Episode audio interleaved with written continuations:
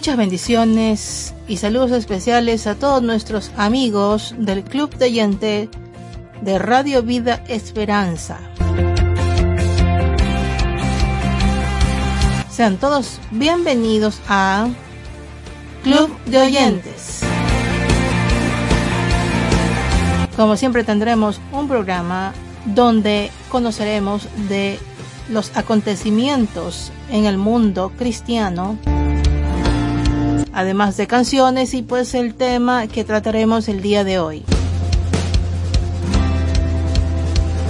Saludos a todos nuestros hermanos oyentes de Latinoamérica. Saludos especiales a la radioemisora Alfa Estéreo de Panamá que retransmite los programas de Radio Vida Esperanza. Aquí empezamos con el programa de hoy. Quiero compartirles una frase de Oswald Chambers. Y cita la frase, Cuídate de añorar lo que alguna vez fuiste, cuando Dios quiere que seas algo que nunca has sido. Sabemos claramente que el Señor tiene grandes planes para nuestras vidas. No solo en el plano humano, en esta vida que estamos teniendo, sino aún más allá de eso. Grandes planes espirituales, grandes planes en los que el Señor quiere usarnos grandemente en su obra, en su reino, para bendecir, para edificar y hay mucho más, para salvar almas. Así que no nos conformemos con lo que fuimos, tiempo atrás o lo que hicimos tiempo atrás. Miremos siempre adelante y busquemos siempre crecer en todo sentido, en la palabra de Dios y sobre todo en su obra. Sabemos que el cristiano tiene que ir subiendo peldaños, subiendo escalones en la vida espiritual, para que de esta manera pues vayamos creciendo también en nuestros logros, en nuestras victorias que nosotros hacemos para el Señor y en el Señor. Así como dice la palabra de Dios, que la senda de los justos es como la luz de la aurora, que va en aumento hasta que el día es perfecto. Y asimismo nuestra vida en el Señor tiene que ir en aumento, creciendo cada vez más.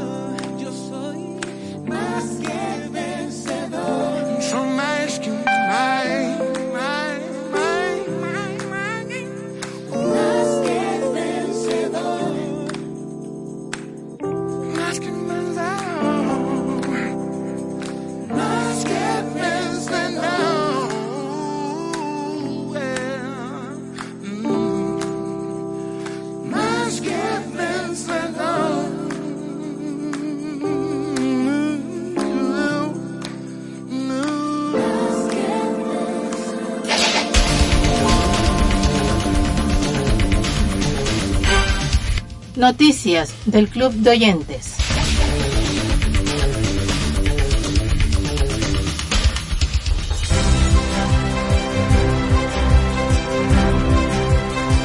Musulmanes de Medio Oriente escuchan la voz de Dios en sueños. 27 de abril 2022. En las conversaciones de un refugiado con un misionero local en un país del Medio Oriente, el musulmán de Siria insistió en que la Biblia estaba corrompida por los cambios a lo largo de los siglos, pero luego tuvo un sueño que lo emocionó y lo horrorizó. En los cinco años que los misioneros locales brindaron ayuda a las personas en su campo de refugiados, Zainab a menudo preguntaba por qué los cristianos se molestarían en ayudar a los musulmanes. Los trabajadores responderían que Dios mismo los estaba ayudando a través de los cristianos lo que llevó a Zainab a hacerle preguntas acerca de Cristo. Cuando las discusiones giraron recientemente hacia las escrituras, Zainab planteó el reporte islamista común de que la Biblia estaba corrompida. Él insistió en que la Biblia había sido cambiada, pero refuté lo que dijo con versos del Corán, dijo el líder del ministerio local. Estaba muy sorprendido de que yo estuviera tan bien informado y equipado sobre el Corán.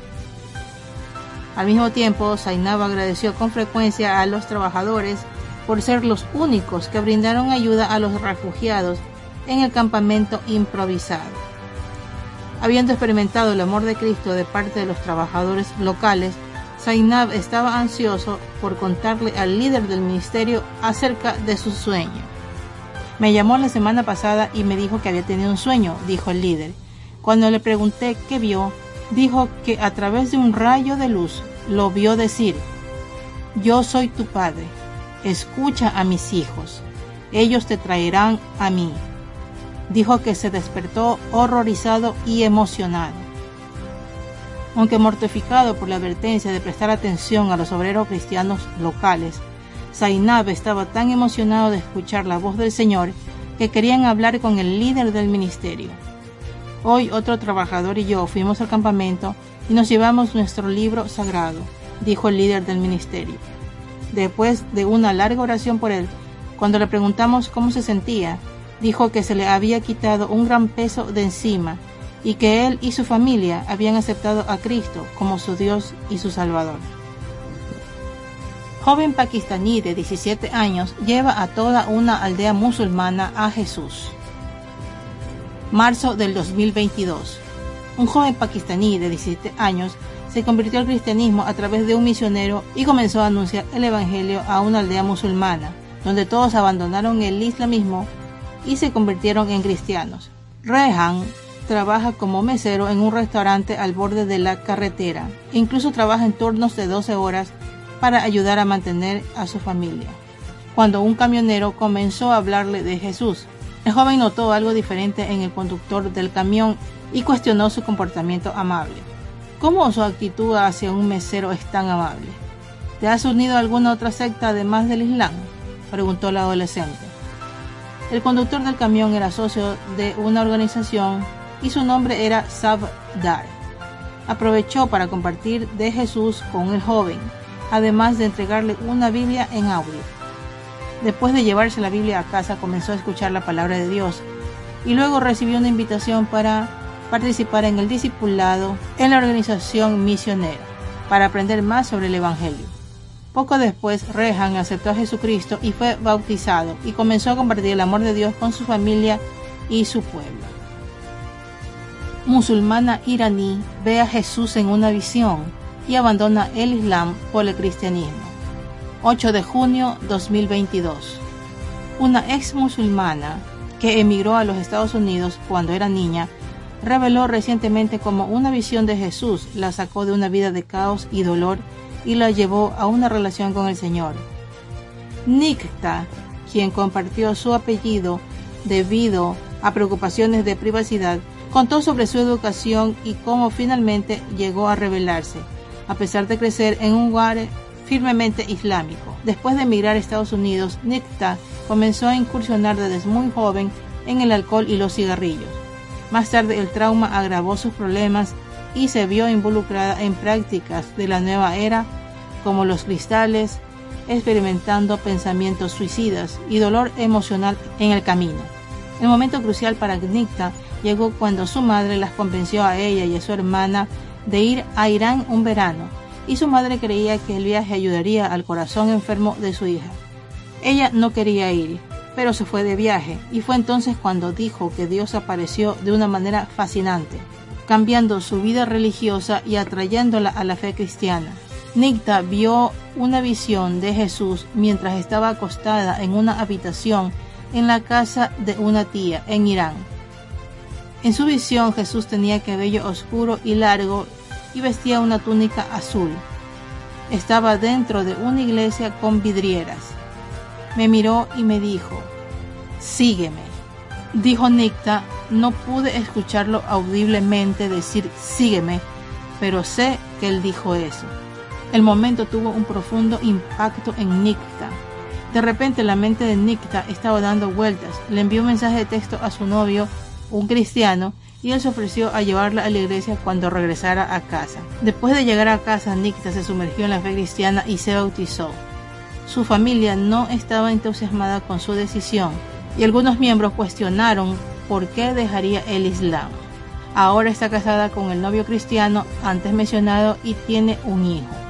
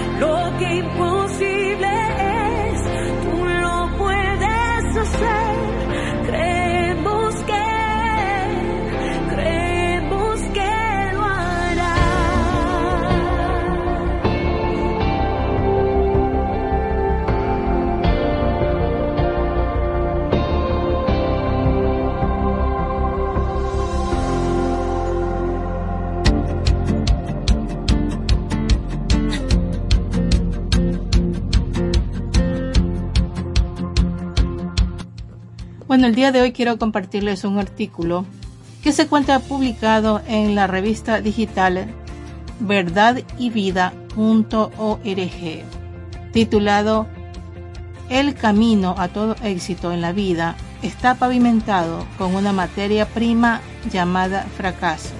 Artículo escrito por el pastor, psicólogo y escritor Miguel Ángel León. A continuación el artículo.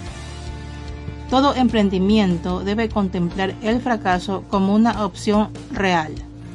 De otra forma, el emprendedor hará decisiones muy conservadoras tratando de evitarlo. Jamás olvides que de esta forma aprendiste a caminar y hablar cuando eras apenas un bebé. De otra forma, jamás lo habrías logrado.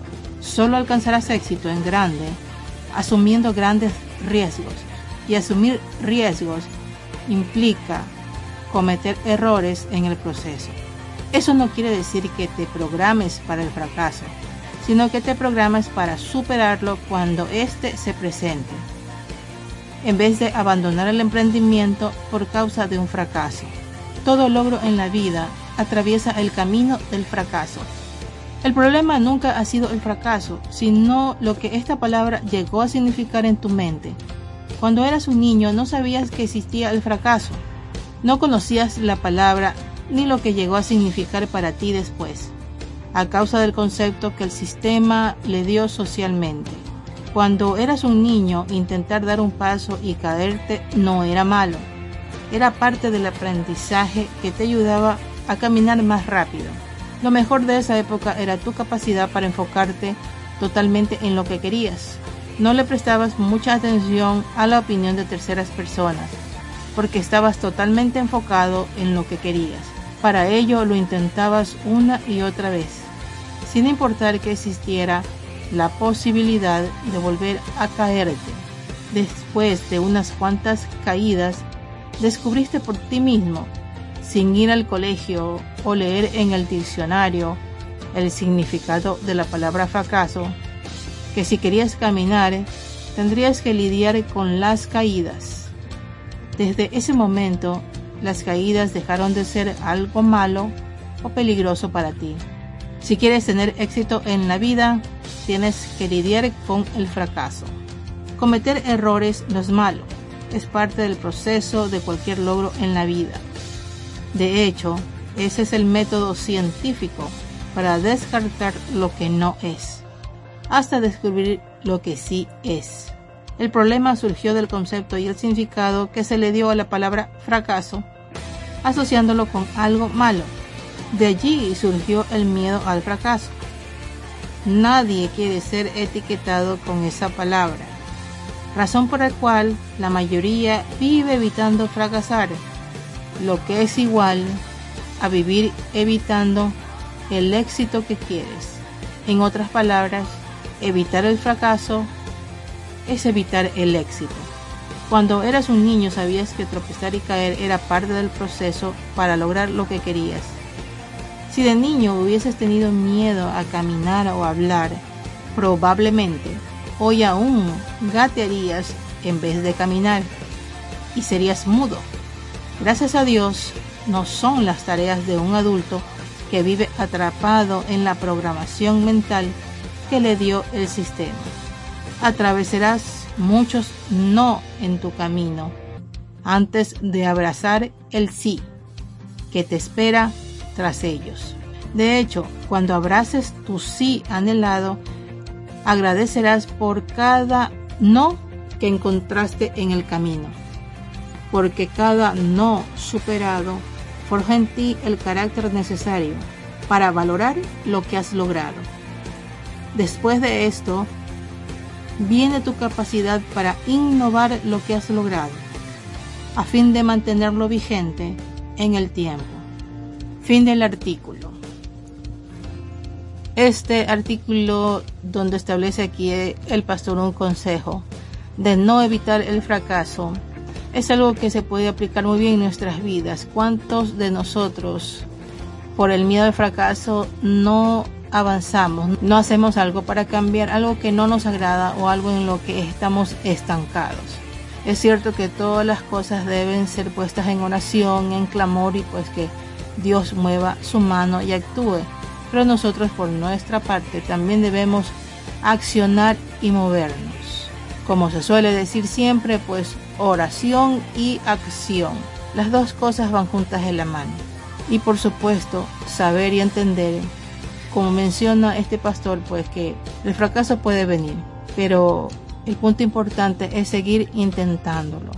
Aunque caigamos, levantarnos y continuar, porque el Señor renueva nuestras fuerzas cada día y Él nos da la sabiduría para poder emprender y hacer los cambios necesarios para poder tener éxito en el Señor en todas las cosas que hagamos y emprendamos, en todas las áreas de nuestra vida, en lo personal y también en lo ministerial. Porque así como dice la palabra del Señor, amado, yo deseo que tú seas prosperado en todas las cosas y que tengas salud, así como prospera tu alma. Así que por supuesto el Señor quiere que crezcamos, que avancemos, que prosperemos, siempre, siempre aferrados a la mano del Señor, siempre con la sabiduría del Señor, con su guía en todo momento, lógicamente, porque todas las cosas que hacemos, todas las cosas que queremos hacer, pues siempre tienen que ser con la sabiduría del Señor, jamás bajo nuestros propios pensamientos, sino bajo la guía del Señor.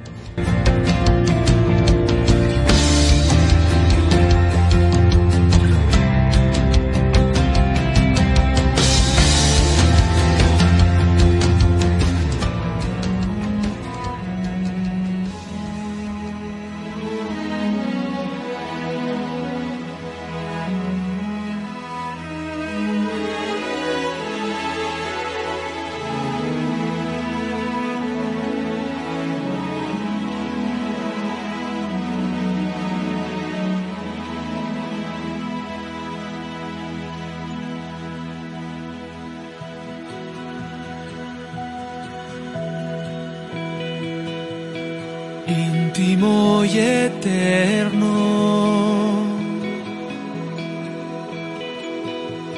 Cerca y en el cielo.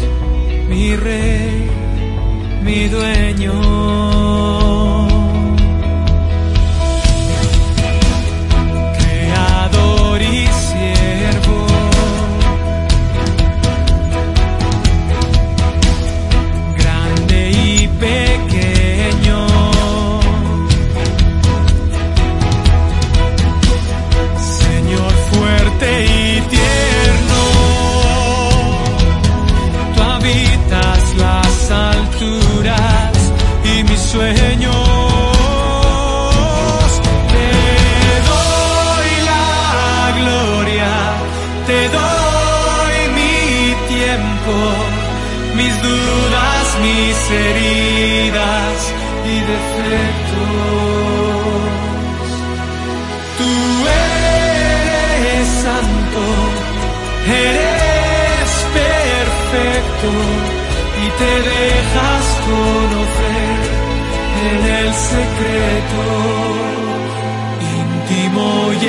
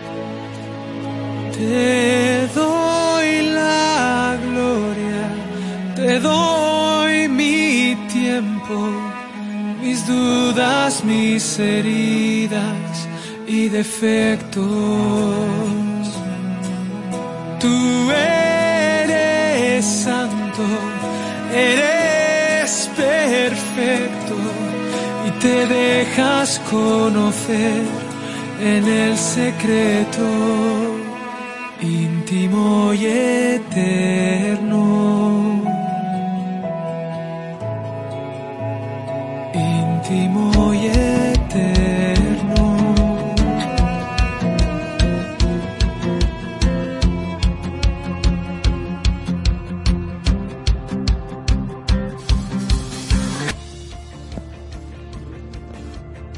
Bien quiero compartir este versículo este día que se encuentra en Primera de Corintios capítulo 9 versículo 24.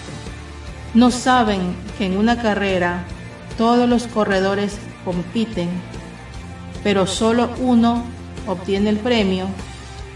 Corran pues de tal modo que lo obtengan. Amén. Asimismo el Señor nos está diciendo pues que corramos esta carrera del Evangelio en esta vida pues de una manera que lo obtengamos, de una manera que obtengamos el premio. Y el mayor premio es nuestra salvación, por supuesto, poder estar una eternidad junto a nuestro Señor. Y pues la manera en que debemos correr, pues sabemos claramente que es bajo los parámetros, los mandatos y estatutos establecidos en la palabra del Señor.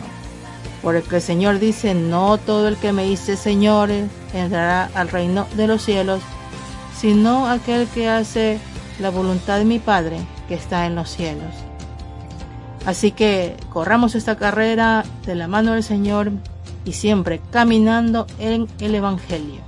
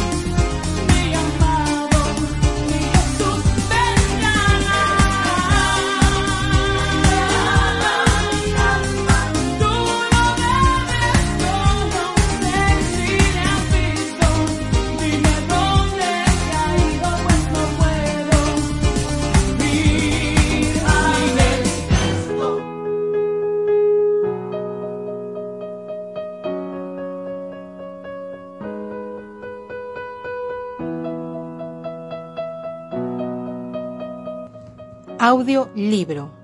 Cámbiame, Señor, por Evelyn Christensen. Capítulo 6. Se me produce un cambio interno cuando se lo pido a Dios.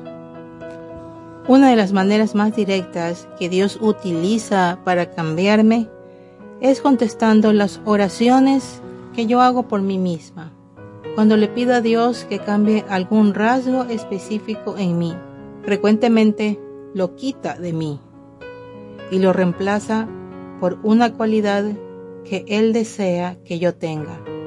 Cuando Dios quita una actitud, un rasgo personal o alguna característica de mi naturaleza y en su lugar coloca un atributo de Él, el proceso es dramático.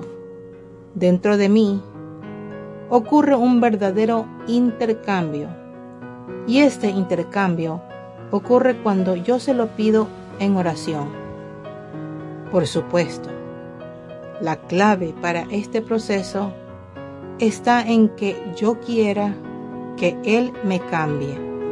Aunque claro, los métodos de Dios no son siempre dolorosos, pero el resultado final es un intercambio dentro de mí que me deja con inexplicable sentido de bienestar.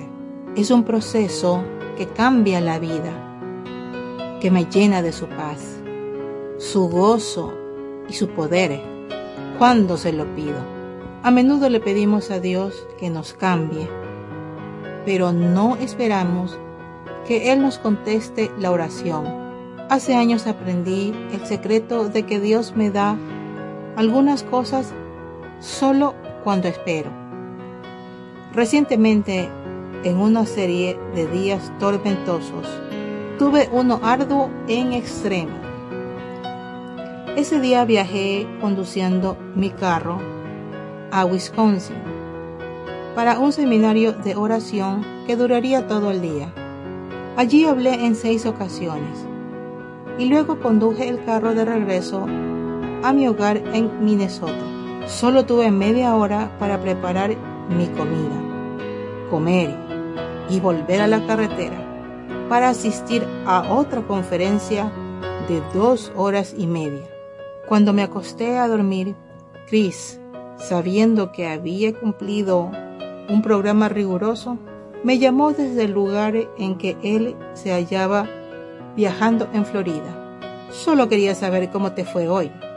Dime cómo te fue. Mira, Chris, lo único que puedo decirte es que eso fue otro milagro. Cuando regresé de Wisconsin, estaba tan agotada que difícilmente levantaba los brazos. Me dolía el estómago y me era difícil pensar lúcidamente. Pero cuando comencé a hablar en la conferencia esta noche, de repente me sentí tan fresca como si hubiera dormido ocho horas consecutivas. ¿Qué había ocurrido? Antes del seminario de la noche, aparté unos minutos para acostarme y orar con las siguientes palabras. Oh Dios, cambia mi agotamiento por tu fortaleza. Y eso funcionó. Dios milagrosamente descendió, quitó mi agotamiento y lo reemplazó por su fortaleza. Lo mismo me sucedió hace unos pocos meses, en una convención. Durante un breve receso entre sesiones, me fui apresuradamente a mi habitación en el hotel, pero me dediqué a orar, no solo para pedir, sino para depender desesperadamente de la ayuda de Dios. Volví a aplicar la fórmula triple que nunca falla, detenerse, pedir y esperar. Fin del fragmento de hoy.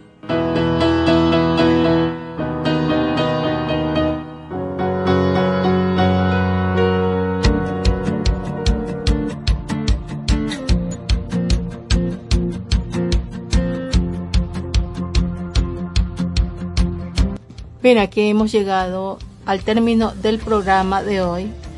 Esperamos que haya sido de su edificación y pues también que se hayan informado con las noticias del ámbito cristiano. Esperamos como siempre cada semana su sintonía y damos gracias y bendecimos sus vidas. Esperamos que continúe siempre caminando de la mano del Señor, siendo fortalecidos, recibiendo de su misericordia, de su gracia y de su provisión. Les esperamos el siguiente programa, como siempre. Se despide de ustedes su amiga y hermana Mari Chitoro desde Guayaquil, Ecuador. Dios les bendiga.